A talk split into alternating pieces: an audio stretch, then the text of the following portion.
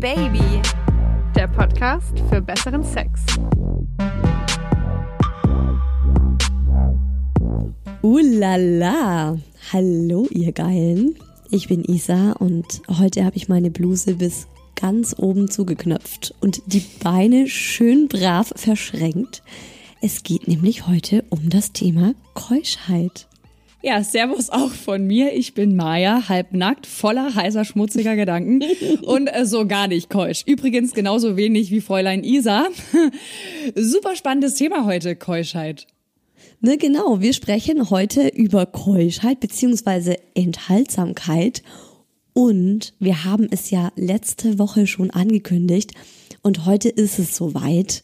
Wir verraten euch Ende dieser Folge ein paar Big News in Bezug auf diesen Podcast. Es wird sich hier das ein oder andere ändern. Was, wie, wann, das erzählen wir euch am Ende der Folge ganz ausführlich. Bis dahin übt euch in Enthaltsamkeit, nicht vorspulen. Disziplin, meine Lieben. Äh, genauso wie sie all die keuschen Menschen tagtäglich haben. Aber ich würde sagen, so eine, Kle eine Kleinigkeit können wir schon mal verraten, oder Maja? Ja, go, komm, das ist ein bisschen, das ist ein bisschen, ein bisschen fairer. Einen kleinen Teaser. Also ab 2021, ab nächstem Jahr startet eine neue Oh Baby Staffel. Die vierte Oh Baby Staffel. Ohne Witz. Das ist wirklich krass. Und wer uns schon lange hört, der weiß, mit jeder neuen Staffel gab es hier immer einige Veränderungen. True. Und diese Veränderungen, ne, genau, die erzählen wir euch dann am Ende der Folge nochmal en Detail. Und weil wir nächstes Jahr eine neue Staffel anfangen, heißt es nicht, dass äh, die schon komplett steht. Wir suchen aktuell natürlich immer noch eure Geschichten, Erfahrungen, Gedanken und Meinungen, und zwar zum Thema Tantra-Sex. Yes. Endlich eine Folge zu Tantra. Steht schon so, so dermaßen lange auf dem Themenplan. Und jetzt tun wir's. Aber natürlich am liebsten mit euch. Also schickt uns da eure Fragen, Geschichten, Gedanken sehr gerne ans Oh Baby Handy. Nummer ist immer noch die gleiche und steht wie immer in der Folgenbeschreibung. Und auf unserem offiziellen Instagram-Account natürlich auch Oh Baby Podcast. Nö, und wo wir gerade bei Instagram sind, wenn ihr wissen wollt, was wir privat so treiben. Sehr, sehr viele von euch sind ja auch schon dabei und kriegen da, glaube ich, ganz schön viel mit. Ähm, also was wir außerhalb von Oh Baby machen, dann folgt uns auf at maya-ohbaby und at isa-who else. Ja, für ganz intime Einblicke, ne? Mhm. So, Maya, also wenn ich ans Thema Keuschheit denke, dann ist so für mich das erste Bild im Kopf eine Nonne. Deshalb habe ich mir so gedacht, ähm, als Frage, so als Einstiegsfrage in das Thema, könntest du dir vorstellen, unter irgendwelchen Umständen jemals Nonne zu werden? Ja. Wenn mich einer umbringen will, ich in einem Kloster versteckt werde, bis zu meiner Aussage, dürfte dort einen Chor leiten, vor dem Papst I Will Follow Him singen und Whoopi Goldberg heißen, ja, dann könnte ich mir vorstellen, meinen Astralkörper unter einer Kutte zu verstecken.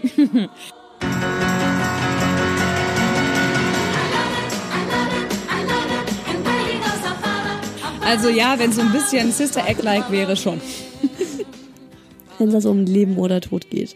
Und wie sieht's aus mit Enthaltsamkeit auf Zeit? Also 40 Tage, 40 Nächte, ne? Ich denke, diesen Film kennt also, hoffentlich jeder, jeder von euch. Ja. Außer ihr seid wirklich sehr, sehr jung. Ähm, wie lange würdest du sagen, würdest du durchhalten mit dem Enthaltsamsein? Schwer zu sagen, finde ich. Also ich war mal extrem verknallt den Bruder meiner damals besten Freundin. Da habe uh. ich zwei Jahre lang auf Alkohol verzichtet, weil er Muslim war. By the way, da ist nie was wow. draus geworden, aber wegen einer Zwiebel, andere Geschichte. Aber Alkohol What? ist nicht vergleichbar mit Sex. Alkohol brauche ich nicht wirklich, hat mir noch nie, also war noch nie großer Teil meines Lebens. Du hast Fehlt zwei Jahre auf Alkohol verzichtet für einen Typen? Ja, und dann warst nicht mal wusste, dass ich auf ihn stehe.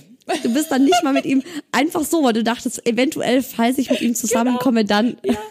geil. Dann findet er das Oh. geil, weil, oh mein Gott, die ist ja so gut und so ein liebes Mädchen. Ja, aber ähm, der hat dann irgendwann mal mich nach Hause fahren ähm, wollen sollen, weil wir kamen ja gut klar miteinander und der hat dann ähm, auf dem Weg zum Auto in eine Zwiebel gebissen, wie in einen Apfel. Und von da an war es wie mit dem Fingerknipsen weg. Wow. Aber- oh. So. Ja, mega widerlich. Okay. Aber Muss ich erst mal ähm, verdauen. ich geht. ich will gar nicht wissen, wie seine Verdauung gerochen hat. Und aber dann auch so egal. Kuss. Dann, dann, dann, dann wärst du automatisch enthaltsam geworden, sage ich dir mit so einem Freund. so, so. Ich esse jeden Abend eine Zwiebel. Wahrscheinlich ist der Typ nie krank. Immunsystem des Todes. Aber Alter, den willst du halt auch nicht küssen, ne? Ich Den will, krass. den, den will ich nicht mal ansatzweise in meiner Nähe. Nee, wirklich. Also ich fand es total abstoßend. Ähm, und dann war auch irgendwann vorbei mit dem abstinenten Alkohol. Aber Alkohol ist halt auch nicht gleich Sex. Also Mhm. Sex ist schon was, was ich wirklich sehr, sehr schätze und darauf könnte ich nur sehr schwer verzichten. Aber ich, boah, ich sage jetzt einfach mal so ein Jahr. Maximum. Immerhin, also ich bin halt in einer Beziehung. Wenn ich, ja gut, wenn ich jetzt da wieder genauer drüber nachdenke, wäre es innerhalb dieser Beziehung, glaube ich, eher maximal ein halbes Jahr. Keine Ahnung, ja. Ist Ja? Wahnsinn. Nein, also weder ein halbes Jahr, schon gar kein Jahr. Boah, nee, also. Auch nicht, wenn es drauf ankäme. Keine Ahnung, gut. Gründe, warum auch immer. Ja, was für Gründe? Also. Keine Ahnung. Deal. Ein Deal. Also, ein Deal, weiß nee. ich. Nee, ich würde da, nein, das würde ich nicht tun. Ich würde keine Wette und keinen Deal eingehen. Ich finde, ja, ich finde Sex ist einfach was Wichtiges, was sehr Intimes und äh, das darauf, nee, möchte ich nicht verzichten. Also ich finde auch so dieses, diese ganze Keuschheitssache, wenn man so irgendwie sagt, ja, ich verzichte darauf jetzt aus einem bestimmten Grund und ich stehe da komplett dahinter, ist es ja was, das kann ja jeder für sich entscheiden. Aber wenn man mir jetzt so von außen auferlegen würde, so du musst jetzt keusch sein oder eben, wenn es irgendwie jetzt heißt, so ja, ähm, enthaltsam für ein halbes Jahr oder so, ich meine, das würde schon gehen, wenn man jetzt zum Beispiel sagt, was weiß ich, ne, wir haben eine Krankheit und wir dürfen ein halbes Jahr lang keinen Sex miteinander haben, würde schon gehen, aber wäre wirklich hart am Limit. Also ich würde sagen, drei Monate ist bei mir noch so drin. Okay. Okay. Ich glaube, da hätte ja, also ich meine, im Endeffekt, da hätte wohl sowohl dein Mann wie auch mein Freund irgendwie was mitzureden. Genau, die hätten da, glaube ich, auch irgendwo was dagegen, wenn ich dann Au mal so sagen peu. werde.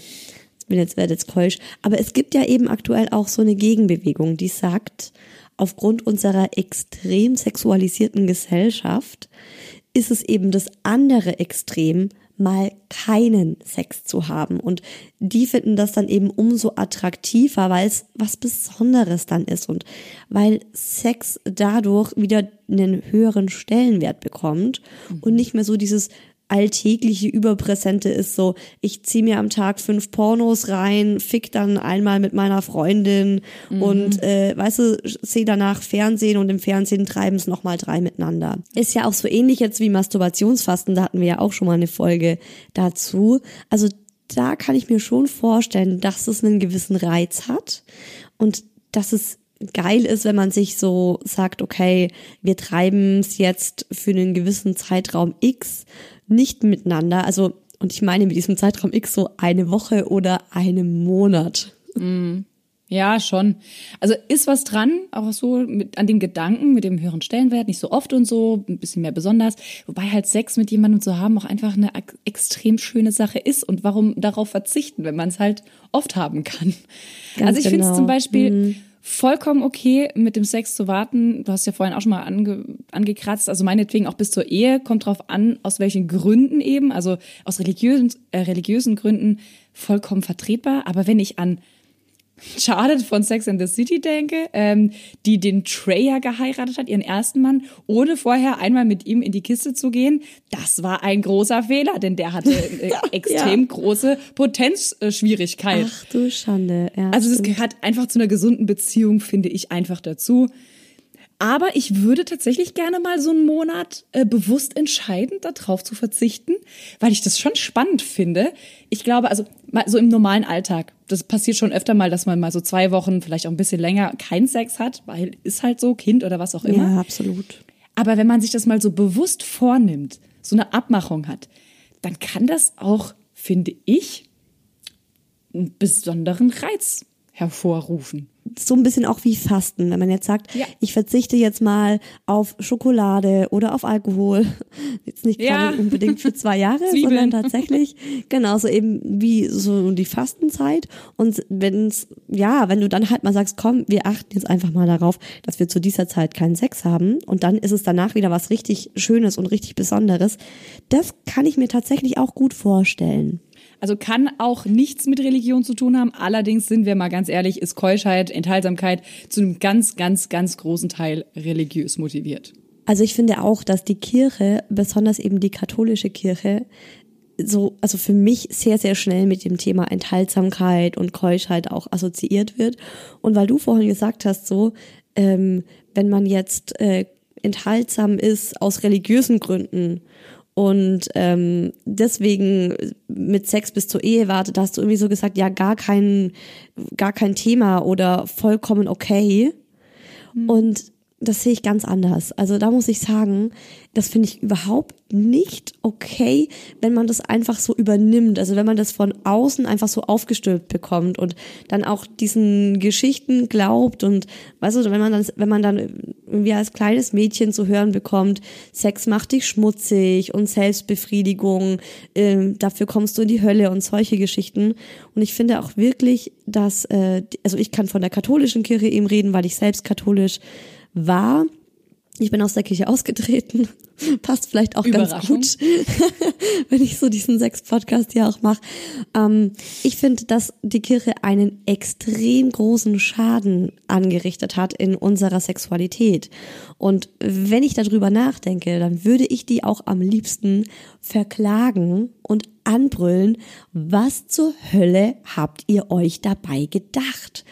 Sex Schönes Wortspiel mit der Hölle. Sünde, ne? Ja, was zur Hölle, ganz ehrlich. Sex als Sünde zu bezeichnen, Spaß am Sex als schmutzig zu betiteln, wirklich, also für Selbstbefriedigung kommt man ins Fegefeuer. Ich meine, der Papst ist ja heute noch gegen Kondome, äh, wo man sich schon echt an den Kopf langen muss, finde ich. Und ich finde einfach ganz wichtig, im Jahr 2020, noch haben wir es, ne? Niemand sollte sich für seine Sexualität schämen müssen. Ich meine, Homosexualität ist ja in der katholischen Kirche eine Sünde, oder? Es ist ja, also weißt du, Transsexualität, das ist ja, die finden das ja alles schlimm. Also und ich finde, damit macht man einfach ganz, ganz viel kaputt, wenn man jungen Menschen sowas schon ganz früh eintrichtert. Und wir sind alle als sexuelle Wesen geboren worden. Das dürfen wir nicht mhm, vergessen. Das mhm, ist mhm. etwas, es ist das Natürlichste auf der Welt. Ne? Also wir haben alle Sexfantasien. Wir finden alle, dass Orgasmen etwas Schönes sind. Und ich finde es einfach schrecklich, dass es Gruppierungen von Menschen gibt, die uns einreden oder weismachen möchten, dass das etwas ist, wofür wir uns schämen sollten. Also ich muss sagen, ich kenne ja all das, was du jetzt auch gerade so zusammengetragen hast mit Fegefeuer und Selbstbefriedigung, aber halt auch nur vom Hörensagen. Also ich muss sagen, ich kenne mich tatsächlich einfach echt zu wenig mit der Bibel oder der Kirche aus. Und ähm, daher mein Wissen basiert tatsächlich auch auf diesem Hörensagen und längst vergessenem Gelernten im Konfirmationsunterricht. Also ich bin Protestantin, bin auch nicht aus der Kirche ausgetreten, auch wenn ich diesen Podcast mache. Ich meine auch, ähm, dass die Katholiken... Das heißt also noch Kirchensteuern. Ich zahle noch Kirchensteuern, ja. Wow. Also ich wow. meine auch, dass die Katholiken da sehr, sehr streng sind, äh, weiß aber nicht, ob in der Bibel wirklich steht, dass Sex eine Sünde sei. Aber ich habe versucht, das nochmal ein bisschen äh, aufzufrischen und habe recherchiert. Ich war danach ein bisschen verwirrter als davor. Ich habe äh, etwas im evangelischen Rundfunk gelesen. Die haben auf der Homepage äh, darüber einen Bericht. Da steht, nicht nur Sex ist nach ähm, nicht nur Sex ist nach der Bibel ein Geschenk von Gott. Das gleiche gilt für die Erotik. Gott hält den erotischen Aspekt der Sexualität nicht für zu unheilig, um ihn in der Bibel zum Thema zu machen. Zärtlichkeit und körperliche Anziehung gehöre zu Gottes Geschenkpaket der Sexualität dazu. Sex und Erotik gehören nach Gottes Absicht wohl zu einer gesunden Beziehung dazu. Da steht, sie würzen das Zusammenleben und sorgen für Tiefgang und Stabilität. Damit das so bleibt, beziehungsweise für Singles in einer späteren Beziehung so werden kann, hat Gott Spielregeln, Spielregeln gegeben. Und jetzt pass auf, jetzt wird's cool. Jetzt kommen die Spielregeln, jetzt kommen Gottes ja, Spielregeln. Pass auf. Ja, pass auf, aber die ist echt extrem gut. Du wirst die für gut heißen. Die wichtigste davon lautet, dass ein Paar seine Sexualität so gestaltet, dass keiner der beiden dabei körperlich oder seelisch zu Schaden kommt oder verletzt wird. Das gegenseitige Vertrauen und die Nähe, die durch Sex und Erotik entsteht, soll nicht zerstört werden. Beide Partner sollen füreinander da sein und Verantwortung füreinander übernehmen und das nicht nur in der sexuellen Beziehung, sondern auch im Alltag. Also wie man sieht, die Protestanten sehen es so, die Katholiken wohl etwas strenger. Ich denke aber, dass es egal ob Bibel oder Koran oder Tora oder was auch immer, viele Worte absolute Auslegungssache ist und wie man das dann vermittelt. Ja, absolut. Es ist halt extrem äh, viel Interpretationsspielraum ja. in der Bibel. Ich meine, ich bin nicht bibelsicher, deswegen will ich mich auch gar nicht jetzt ähm, in dieses Gefilde begeben, weil ich glaube, da kann man irgendwie jetzt nur äh, äh, anderen Leuten auf den Schlips treten. Ja. Ich finde auch, dass es Interpretationssache ist.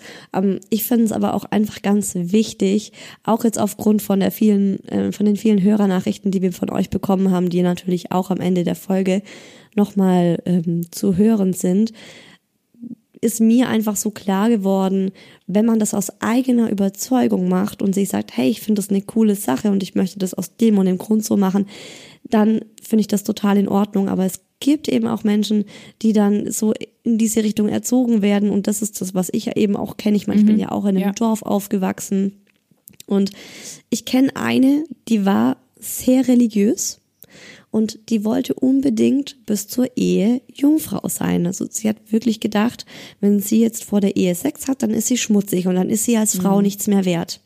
Mhm. Und ja, und jetzt pass auf, also und das sind eben so diese Beispiele, die mir halt wichtig sind, wo ich denke, und aus diesem Grunde darf man das einfach nicht so pauschal Menschen, jungen Menschen einbläuen. Sie hat deshalb, sie hatte einen Freund und sie hatte eben auch Lust, mit dem Sexualität, ihre Sexualität auszuleben, ne? hat sich aber nicht getraut, mit ihm Standardsex zu haben aus dieser Geschichte heraus. Und deshalb hatte sie ein Jahr lang mit ihrem Freund immer nur Analsex. So, und dieses Mädchen war 17 Jahre alt. Oh Gott, so ja, und sie wurde halt einfach anal, ich sage jetzt mal anal entjungfert. Sie hatte ihr erstes Mal anal und hatte einfach nur ein Jahr lang ähm, Analsex mit einem Mann, weil sie das Gefühl hatte, wenn sie normalen Sex hat, ist sie schmutzig. Und ich finde halt, sowas hält einmal ganz deutlich vor Augen, was mit diesen ganzen Regeln eben auch, was es mit einem jungen Menschen machen kann. Ja, auf jeden Fall. Also ich habe wie gesagt, Auslegungssache, aber ich habe das auch schon sehr, sehr oft gehört, vor allem von islamischen Frauen. Also, also tatsächlich habe ich das noch von keiner katholischen oder äh, evangelischen Frau gehört, dass sie sich stattdessen, also nur weil sie das Jungfernhäutchen nicht verletzen möchte, sich anal äh, penetrieren lässt. Also ich muss sagen, ich verstehe den Gedankengang auch ehrlich gesagt nicht ganz, muss ich ehrlich sagen, verstehe ich nicht. Ähm, ich verstehe zwar, ja gut, das Jungfernhäutchen soll intakt bleiben, aber Analsex, also wenn der Penis in dich eindringt, ist es Sex. Und dann verstehe ich nicht, dass, dass, äh, dass es im Kopf dann als in Ordnung gilt.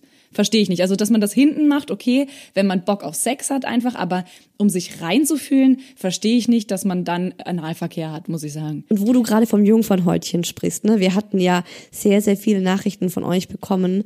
Ähm, wir hatten in einer Folge mal vom Jungfernhäutchen gesprochen und da ging es um Entjungferung und da hast du irgendwie gemeint, dass es bei dir wehgetan hat, das erste ja. Mal Sex, das keinen Spaß gemacht hat.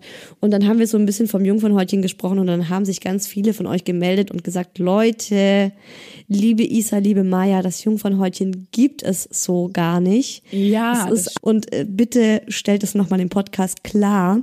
Jetzt, wo du es gerade sagst, ich hatte es schon lange irgendwie vor, immer wieder vergessen. Es ist natürlich so, dass das mit dem Jungfernhäutchen einfach nicht so ist, dass das beim ersten Mal reißt oder dass es überhaupt reißt oder dass es, dass, dass es das überhaupt so gibt, wie wir das ähm, in dieser, als in Häutchen. Folge. Genau, als Häutchen. Wie haben wir denn das, was war das nochmal für eine Folge? Ich glaube, äh, in welchem Alter hat man den besten Sex? Ich glaube, das war in der, ziemlich sicher. Genau, ja, das stimmt. In der Folge, genau. Ja. Ja, können wir jetzt vielleicht an dieser ja, Stelle nochmal klarstellen. Ja. Ähm, ja, diese Jungfernhäutchen-Geschichte in Anführungsstrichen muss tatsächlich in echt vielen islamischen Familien immer noch Thema sein, aber vor allem, und das ist nicht nur eben in islamischen Familien, auch in vielen christlichen Familien, allerdings ein bisschen eher früher gewesen. Also da hatte man echt Angst, dass wir, das was reißt. Ich weiß auch noch von der Geschichte von meiner Mutter, da musste sie auch zum Frauenarzt gehen und bestätigen lassen, dass da noch alles gut ist und dass sie Jungfrau ist. Also. Nee. Doch, doch, und evangelisch. Also da, ähm, das war früher halt eine ganz andere Nummer. Mein Gott, ja. Also Ja, ja. genau, das, das finde ich halt einfach. Das, ja, ich finde, es ist ähm, eben nicht nur in der katholischen Kirche so, wie du schon sagtest, es ist auch bei islamischen Hardlinern ähm, so, dass Sexualität zum Teil krass unter Strafe gestellt wird. Also natürlich, besonders bei Frauen. Zum Beispiel im Iran, in Afghanistan, in Saudi-Arabien lassen sich ja auch so Ehrenmorde legitimisieren. Ja. Und die Sanktionen von Sexualität ähm, sind ein gängiges Mittel, um Menschen zu unterdrücken. Und die würden uns für unseren Podcast wahrscheinlich die Hände abhacken, wenn nicht sogar noch, wenn, wenn sie uns nicht sogar noch steinigen würden. Mäuselein, da, äh, da will ich dir deine Illusion ja gar nicht nehmen, aber definitiv, die würden uns steinigen. Also Hände abpacken ist nicht. Die, äh, da, also sorry, aber das ist so. Scheiße. Also wir wären definitiv, das ist eigentlich gar nicht zum Tot. Lachen, das ist echt todernst, das ist ganz, ganz, ganz, ganz furchtbar. Also ich denke gerade wieder an, ähm, jetzt tatsächlich, um wieder ein bisschen Humor reinzubringen, an die äh, Sex in the City 2 äh, Folge in diesem Film. Li- Lief letztens im Fernsehen. Kennst du die Szene von Samantha inmitten dieses, Ich diesen habe das mal ähm, angeguckt, Markt? aber ist Jahre her. Nee. Das, das ist relativ zum Schluss. Da ist sie, sie hat ja, sie ist mitten in ihrer Menopause und total heiß und dann wird ihre Tasche zerrissen, in der ganz viele Kondome sind und sie trägt ohnehin schon eine Hotpants und einen ähm, Top und dann ähm, alle Männer ist um sie denn? versammelt und schreien sie an und sie Condoms!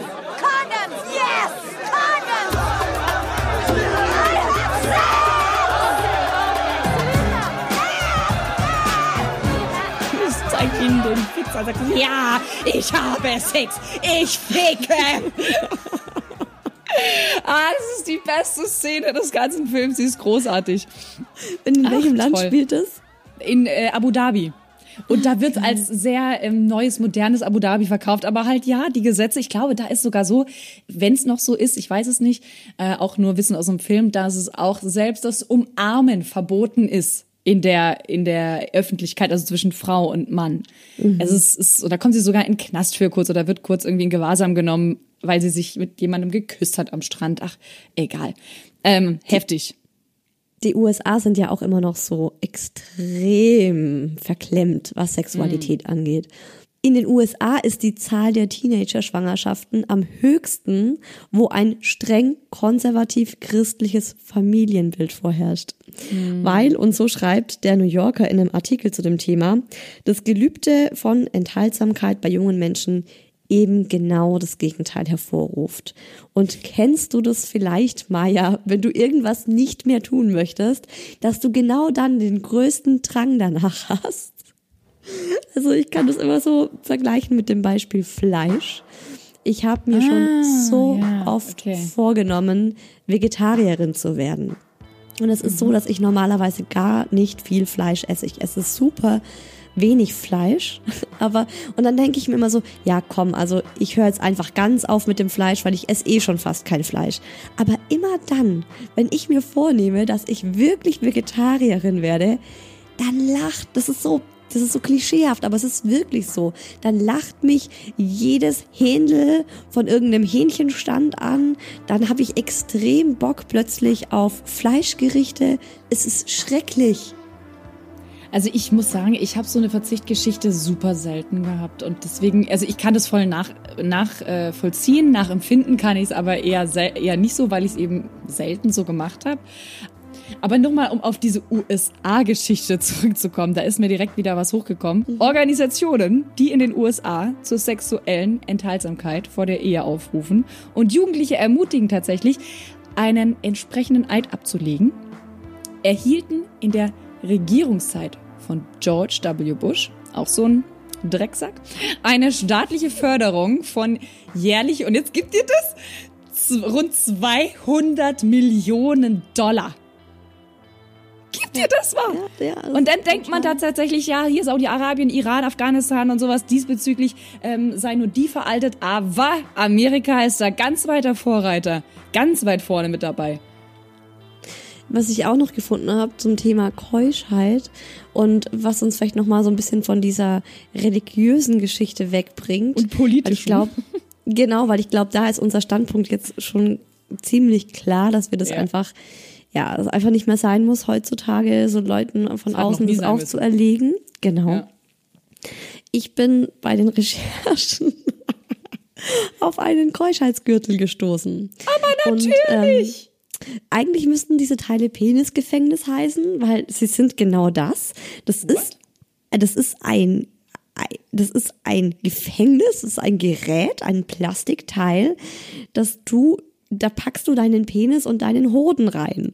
Und einer der Online-Shops, die sowas verkaufen, die preisen das eben zum Beispiel so an, dass sie sagen, für Männer kann es extrem geil sein, die Kontrolle ihrer Keuschheit an ihre Partnerin oder den Partner zu übergeben.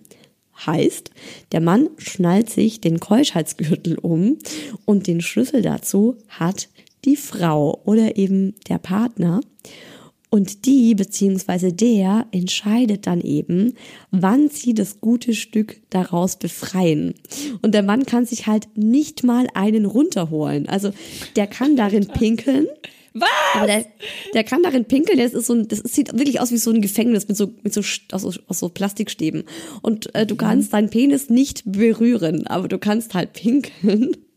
Ist das Ja, und äh, da steht, da steht dann noch, äh, da steht dann noch bei dem Text, warum man jetzt irgendwie einen Keuschheitsgürtel kaufen soll, hat er da noch reingeschrieben. Das fand ich sehr, sehr, sehr belustigend. Unter psychologischem Aspekt des Keuschheitsgürtels, ihr Partner wird aufmerksamer sein und nicht darüber meckern, ihnen bei Haushaltsaufgaben zu helfen. Er wird sie wie eine Prinzessin behandeln und um einiges aufmerksamer sein. Ja, klar, als ob. Er ist doch dann total genervt, weil er sein, äh, weil er nicht ordentlich mehr pinkeln kann. Wahrscheinlich auch nicht mehr Der ordentlich tut kacken. alles. Der tut Der ist alles. so total Doch, das geht. abgefuckt. Ja, das, das Teil äh, hängst du dir wirklich so um Penis und Hoden rum. Das, und das ist irgendwie so gemacht, dass du es dann nicht- mehr abkriegst.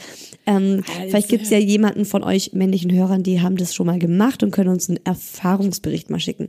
Wie macht man das Ding ran und wie ist es mit dem Pinkeln und äh, wie fühlt sich das so an, wenn die Frau den, den Schlüssel dazu hat? Ich glaube auch eher, dass es, dass der Mann danach nicht, also wenn du denkst so, okay, aus dem psychologischen Aspekt, dann macht er das, was ich möchte, Haushalt und so, dann glaube ich nicht, dass er als erstes Bock hat auf Sex, wenn er seinen Schwanz dann befreien kann.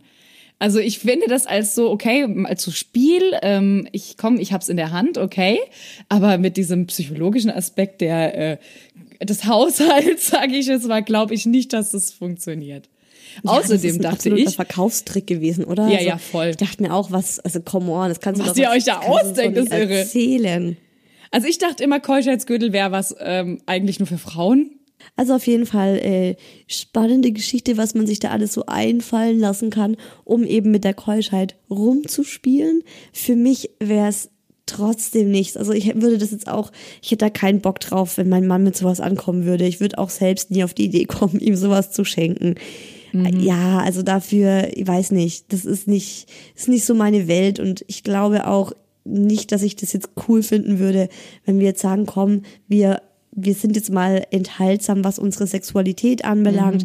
Wir haben ja sowieso super wenig Sex, gerade einfach wegen Kleinkind und beide arbeiten und Alltag und so. Und wenn man dann auch noch sagt, so, jetzt mal, wenn wir sagen würden, jetzt mal einen Monat ohne Sex, das würde uns gar nicht auffallen, weißt?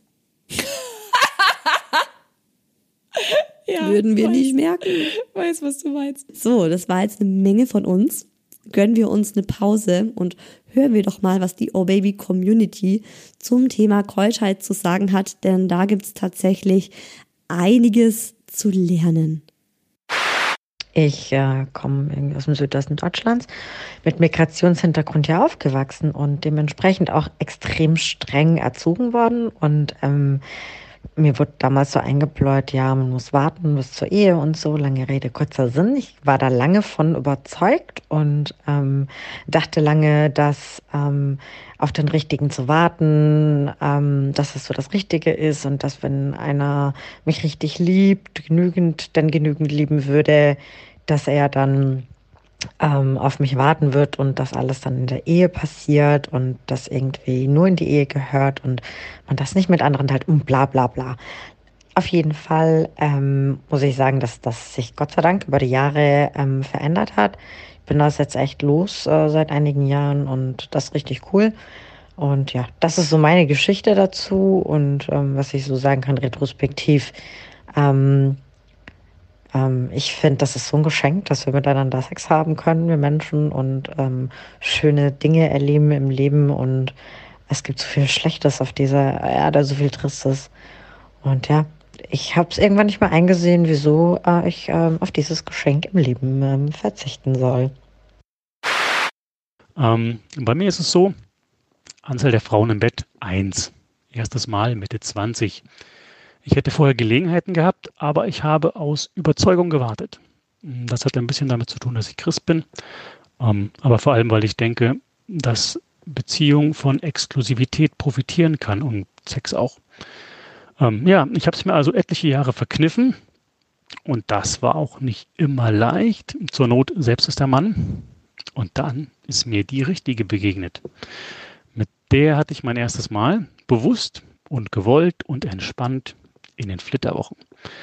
Ähm, und mit dieser Frau habe ich jetzt oh, seit mehr als 13 Jahren richtig viel und richtig guten Sex. Ja, glaubt mal nicht, dass ich schüchtern bin. Die allermeisten Spielarten, die ihr im Podcast so behandelt, ähm, die haben wir zumindest mal ausprobiert. Außer heiße Nutella. Ähm, und wir haben mit viel Spaß vier Kinder gezeugt und der Sex wird immer noch besser und nicht schlechter. Ähm, dass so mal einer von uns beiden nicht kommt, ist wirklich selten. Und was ich echt gut finde, ich muss mir niemals Gedanken machen, ob irgendwelche Typen nicht besser oder geiler waren als ich, denn das beruht bei uns auf Gegenseitigkeit. Und meine Frau muss sich auch nicht überlegen, ob irgendeine Mieze mit anderen Maßen oder Praktiken nicht vielleicht besser war. Oder ob ich von Sex mit der Ex träume. Den gab es nämlich nicht. Ähm, ja, ich persönlich habe also ein paar Jahre Keuschheit nicht bereut. In einer, eurer nächsten Sendungen wollt ihr was bringen zum Thema Keuschheit. Das finde ich ein interessantes Thema. Ist es doch untrennbar mit christlichen Gruppierungen oder allgemein mit religiösen Gruppierungen verbunden, weil man es aus dem Islam auch kennt. Ich finde es als ein bevorzugtes Instrument, um Frauen zu unterdrücken. Kann man doch die Unkeuschheit bei einem Mann niemals nachweisen, bei einer Frau aber sehr wohl. Nicht umsonst gibt es im Internet jede Menge Hinweise auf das Thema Hymenrekonstruktion, was man eigentlich nur aus islamischen Ländern kennt, wo es aber vielleicht doch die eine oder andere Frau aus westlichen Ländern gibt, die sich diesen Eingriff an sich doch vornehmen lassen muss, um ihre Keuschheit erneut unter Beweis stellen zu müssen. Das finde ich abartig und einen richtigen Rückfall in die Sexualmoral der 50er Jahre, wenn nicht sogar des Mittelalters. Wem nützt die Keuschheit, die sogenannte selbst auferlegte Keuschheit? Sie nützt den Ältesten, den sogenannten Eliten in christlichen Gruppierungen, die dadurch ihre Machtposition in ihren Gruppierungen festigen wollen. Ähnliches gilt natürlich auch für den Islam und selbst für den Buddhismus kennt man solche Entsagungsgelübde. Alles in allem wirklich ein Relikt aus einer Zeit, die wir längst überwunden haben. Tschüss.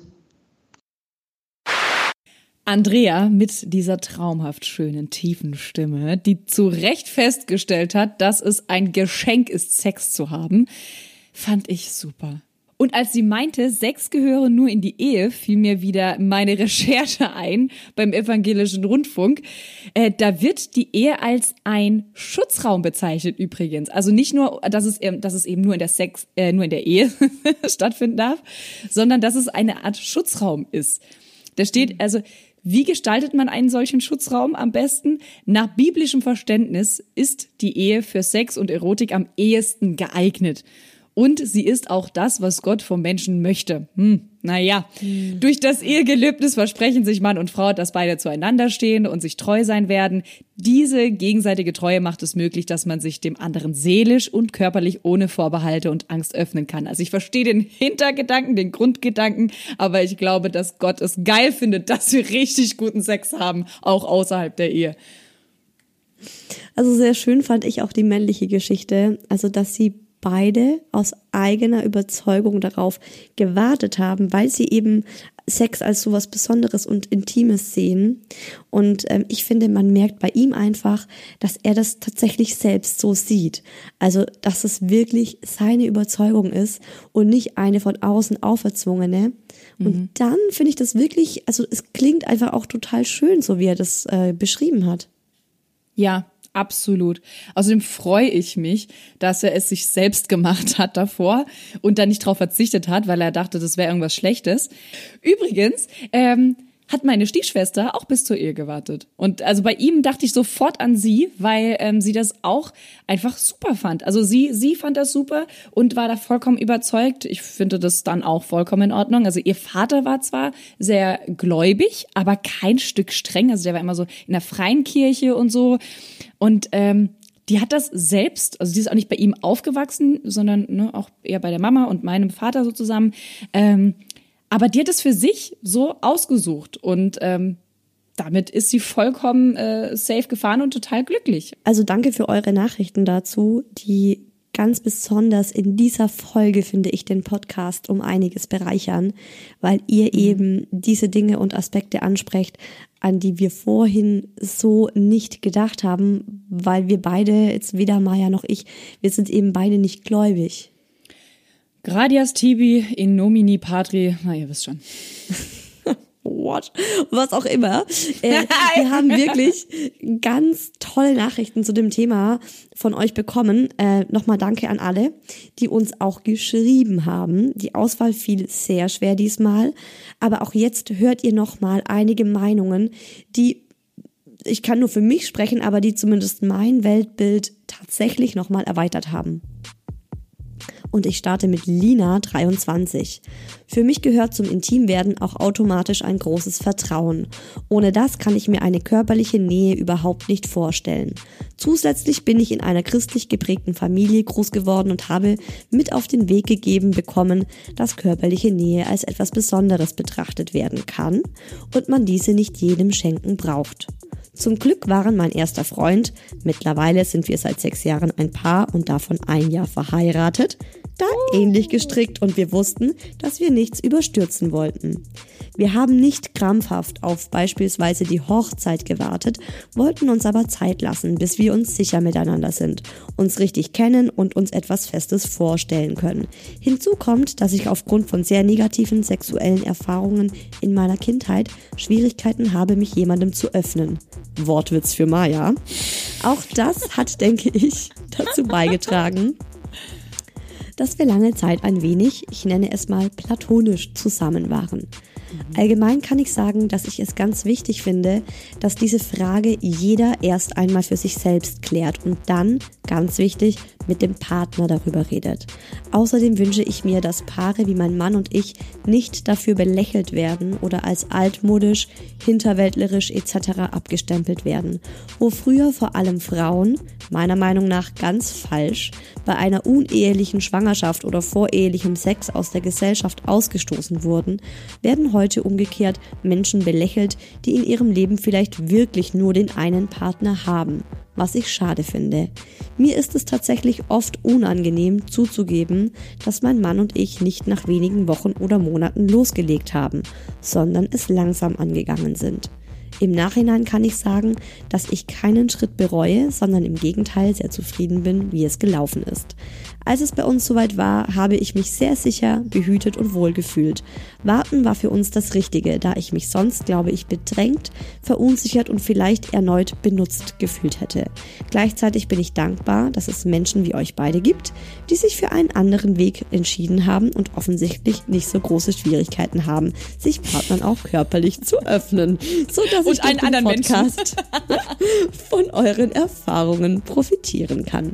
PS, ich hoffe, aus meiner Nachricht wird deutlich, dass ich es ganz wichtig finde, niemanden für seine persönlichen Entscheidungen zu verurteilen oder diese überhaupt zu beurteilen.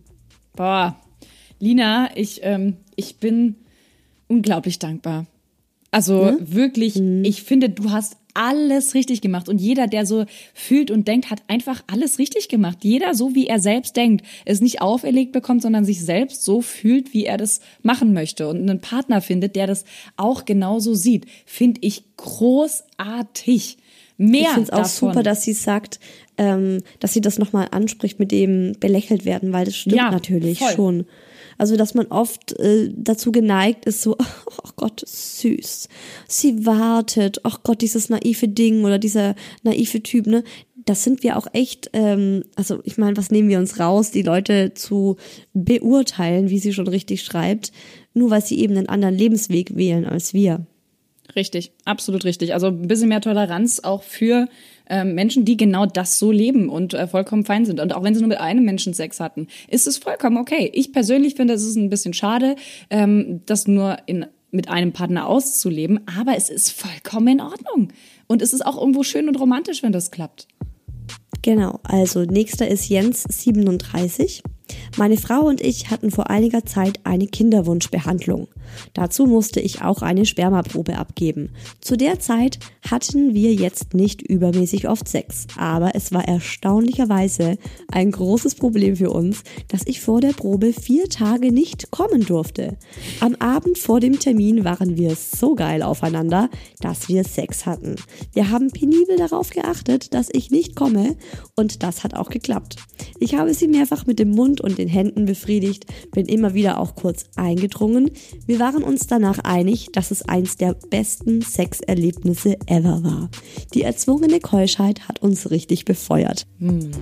Das ist das, was ich auch dachte, so, ne? wenn man sich so ein bisschen zusammenreißen muss, aber hm, das ganz anderer Blickwinkel jetzt. Ich möchte vegetarisch leben und plötzlich finde ich Fleisch überall super geil. Ja, Genau. genau. Also ist nochmal ein ganz anderer Aspekt, aber auch äh, spannend in, eben einfach in Bezug auf das Thema. Dann habe ich noch Sarah 20 rausgepickt. Meine Mama hat mir schon immer gepredigt, dass ich bloß mit meinem ersten Mal warten soll. Am besten mit 18 und auch nur mit jemandem, dem ich wirklich vertraue. Denn so hat sie das auch gemacht. Ich habe mir das sehr zu Herzen genommen. Das heißt also, ich hatte mein erstes Mal mit 18 und mit meinem ersten Freund, mit dem ich seit vier Monaten zusammen war. Auch sonstige sexuelle Erfahrungen habe ich vorhin nicht gesammelt. Natürlich habe ich auch vorher mit meinen Freundinnen über Sex gesprochen und viele hatten ihre ersten Sexerfahrungen schon wesentlich früher als ich. Aber ich hatte nie das Gefühl, dass ich etwas verpasse oder mich deswegen unter Druck gesetzt. Ich habe das erste Mal, wohl auch wegen meiner Mutter, als etwas sehr Besonderes angesehen und wollte das nicht irgendjemandem schenken. Warum ich dafür unbedingt 18 sein sollte, weiß ich auch nicht, aber es hat sich sowieso so ergeben. Man muss aber sagen, dass es für meinen Freund nicht immer leicht war, da er schon länger keine Jungfrau mehr war. Er hat mir aber nie Druck gemacht und mir gesagt, dass wir alles in meinem Tempo machen. Das war für mich auch ein Zeichen dafür, dass er es wirklich ernst meint. Bis heute sind wir glücklich zusammen. Ob ich das meinen Kindern so weitergeben würde? Keine Ahnung, aber für mich hat das alles so gepasst. Ich denke, das Wichtigste ist, dass man sich beim ersten Mal wohlfühlt und es nur macht, wenn man sich selbst dafür bereit fühlt. Amen. Voll richtig. Also meine Mama hat da eh nicht getickt, aber sie hat nicht äh, irgendwie ein, ein Datum oder äh, nicht ein Datum, ein Alter genannt. Ähm, die hat einfach nur gesagt, das sollte was Besonderes sein. Und auch jemanden, den ich, dem ich vertraue. Und ähm, das Alter sehe ich wie sie, keine Ahnung, wieso sie unbedingt 18 sein sollte. Ähm, aber es ähm, gibt einem nochmal vielleicht auch ein bisschen gewisse Reife mit und finde das toll, dass sie, auch wenn ihre Freundin so ähm, früh sexuelle Erfahrungen hatten oder früher, sie trotzdem bei sich geblieben ist. Bei der Empfehlung. Finde ich nämlich auch richtig. Jetzt haben wir noch eine Nachricht von Anonym. Stand leider kein Alter und kein Name dabei. Das ist nochmal was, Leute, ne? Wenn ihr aufs Oh Baby Handy schreibt, dann bitte, bitte, bitte immer Alter und Name dazu schreiben. Das ist super wichtig. Also, aber die Nachricht war trotzdem ganz toll, deswegen ist sie trotzdem mit dabei. Ich bin so aufgewachsen, dass Sex vor der Ehe tabu ist. Es war nie verboten, kontrolliert hat das auch niemand, aber das Mindset war eben da. Ich war lange mehr oder weniger davon überzeugt, dass dies eine gute Idee ist und habe es sogar anfangs in der festen Beziehung durchgezogen. Mein Partner war natürlich von Anfang an darüber informiert, hat sich darauf eingelassen und ist damit die ersten zwei bis drei Monate zurechtgekommen. Geknutscht, angefasst etc. haben wir uns trotzdem leidenschaftlich. Wir haben uns irgendwann viel darüber gestritten und nach einiger Zeit rein physischer Trennung, er im Ausland, hatte ich den Freiraum, das ganze Konzept nochmal zu überdenken. Schluss damit. Als er wieder da war, hatten wir Sex. Bis heute. Das ist jetzt länger her. Seinen Kindern zu vermitteln, dass Sex und Liebe am besten ist, dass kein Fremder über den eigenen Körper bestimmen darf und man jederzeit für sich selbst entscheiden darf, ja. Aber enthaltsam auf Biegen und Brechen bis zur Ehe, nein. Im Nachhinein hätte es mir vielleicht viel Kummer erspart, das Thema Sex einfach lockerer zu nehmen. Heute tue ich das und bin mit mir 100% im Reinen und habe viel Spaß am Sex. Aber der Weg war lang. Ich respektiere wirklich jede Person und jede Entscheidung, egal in welche Richtung, aber für mich selbst ist absolute Keuschheit nicht das Nonplusultra gewesen, von dem manch einer spricht. Eine sehr reflektierte junge Dame. Ja, und ich finde halt auch an ihr merkt man so, das ist so dieses, ne, du hast es aus der, du hast es so eben mit in, in, in deine Erziehung gelegt bekommen. So, ja, mit dem Sex wartet man bis zur Ehe und man merkt an ihrem Text, finde ich, dass sie das nie selbst so gespürt hat. Und es war immer so, okay, wir machen rum, wir machen leidenschaftlich rum, aber nee, jetzt stopp. Und sie konnte, glaube ich, selbst nicht so wirklich für sich sagen, warum sie jetzt warten will. Deswegen finde ich es dass toll, dass sie das überdacht hat. hat, einfach nochmal Ja. ein bisschen überlegt. Also natürlich hat sie sich wohl auch ein bisschen unter Druck gesetzt gefühlt, was ich nicht so geil finde von ihrem äh, Freund. Aber ich finde gut, dass sie es einfach nochmal überdacht hat und nicht einfach so, ist halt so, Ja. ne? ja, sondern es einfach ja. nochmal für sich überdacht hat. Finde ich auch gut. So, dann kommt noch mal jemand. Ich muss noch mal jemanden reinnehmen und zwar Lennart, männlich, kein Alter angegeben. Meine Partnerin und ich praktizieren regelmäßig Keuschheit, aber nicht so, wie man das vielleicht erwarten würde. Dahinter steht bei uns keine religiöse Motivation und kein Abstinenzgedanke, sondern eher das genaue Gegenteil. Wir praktizieren das als sexuelle Spielart. Konkret sieht das so aus, dass sie mir für einen längeren Zeitraum sexuelle Befriedigung vorenthält. Sie kommt in dieser Zeit nicht zu kurz und wird von mir oral oder mit Toys verwöhnt. Ich hingegen werde allerhöchstens bis kurz vor den Orgasmus gebracht, darf aber nicht kommen. Manchmal werde ich nur für einen Abend hingehalten. Manchmal zieht es sich über eine Woche oder länger, bis sie mir die Erlösung gönnt. Dabei kommen wir beide auf unsere Kosten. Für mich ist es wahnsinnig reizvoll, für einen längerfristigen Zeitraum quasi dauergeil gehalten zu werden. Stellt euch einfach vor, ihr würdet für Stunden, Tage oder sogar Wochen auf dem Niveau schweben, auf dem ihr in den letzten fünf Minuten vor dem Orgasmus seid. Es ist fast wie eine Droge. Sie hat neben dem offensichtlichen Vorteil, alle Nase lang geleckt zu werden, viel Freude daran, mich so wuschig zu machen. Es gibt ihrem Selbstbewusstsein einen großen Boost, wenn sie sieht, wie sehr ich sie begehre.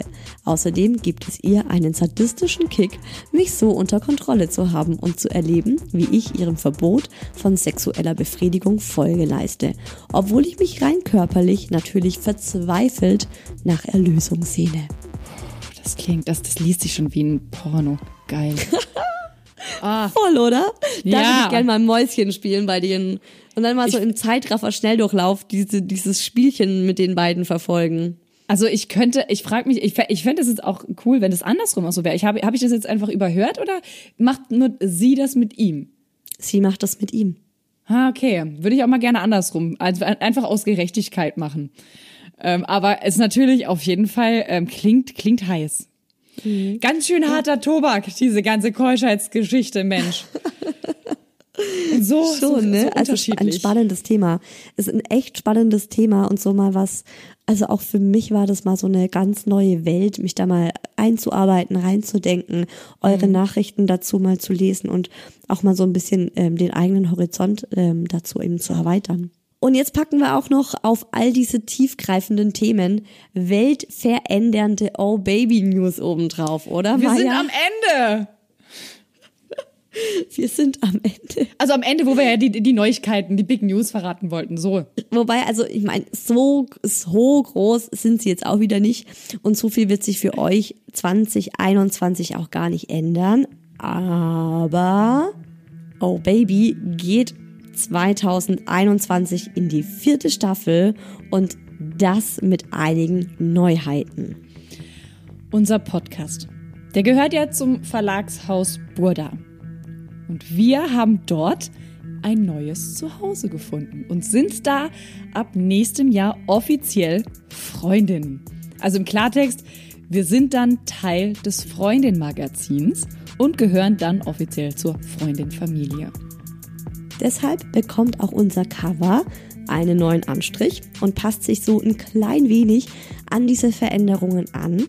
Und wir öffnen uns auch thematisch insofern, dass wir auch nicht nur, aber eben auch über Beziehungsthemen sprechen und auch in der Hinsicht da künftig für euch mit Rat und Tat und spannenden Themen zur Seite stehen. Deshalb wieder eine Bitte an euch, wenn ihr Themenwünsche, Themenvorschläge rund um das Thema Beziehung, Liebe, selbstverständlich auch weiter Sex habt, dann schickt sie uns an das Oh Baby Handy.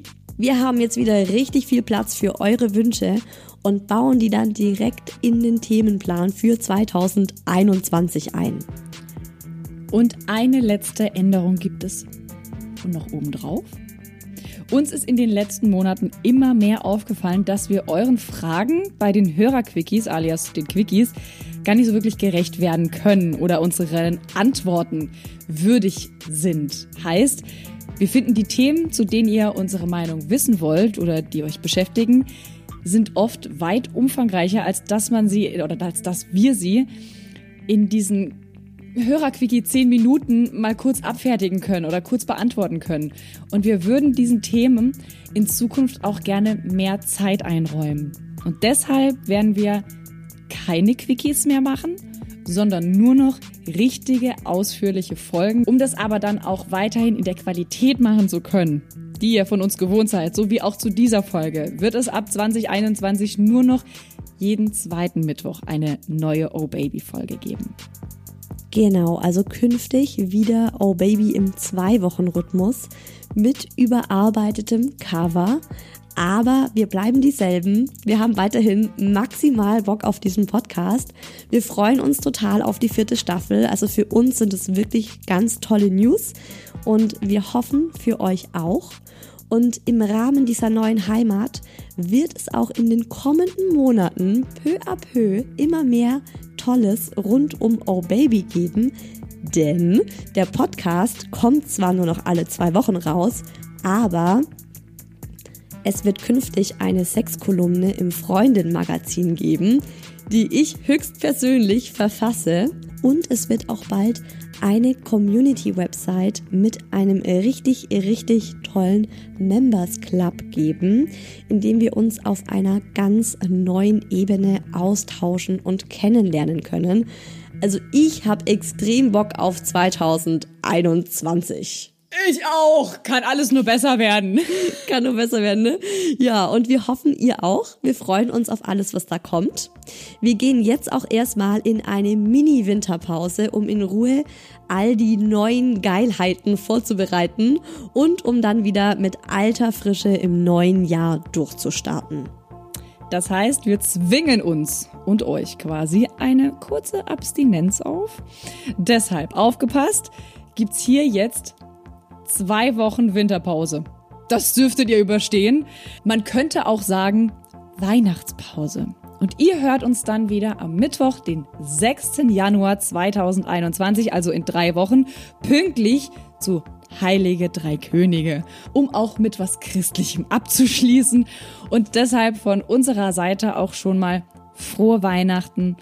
Kommt gut ins neue Jahr Habt eine geile Zeit, ob enthaltsam oder nicht, aber unser Rat ist ja sowieso, treibt es wild und treibt es bunt und kommt doch mal wieder.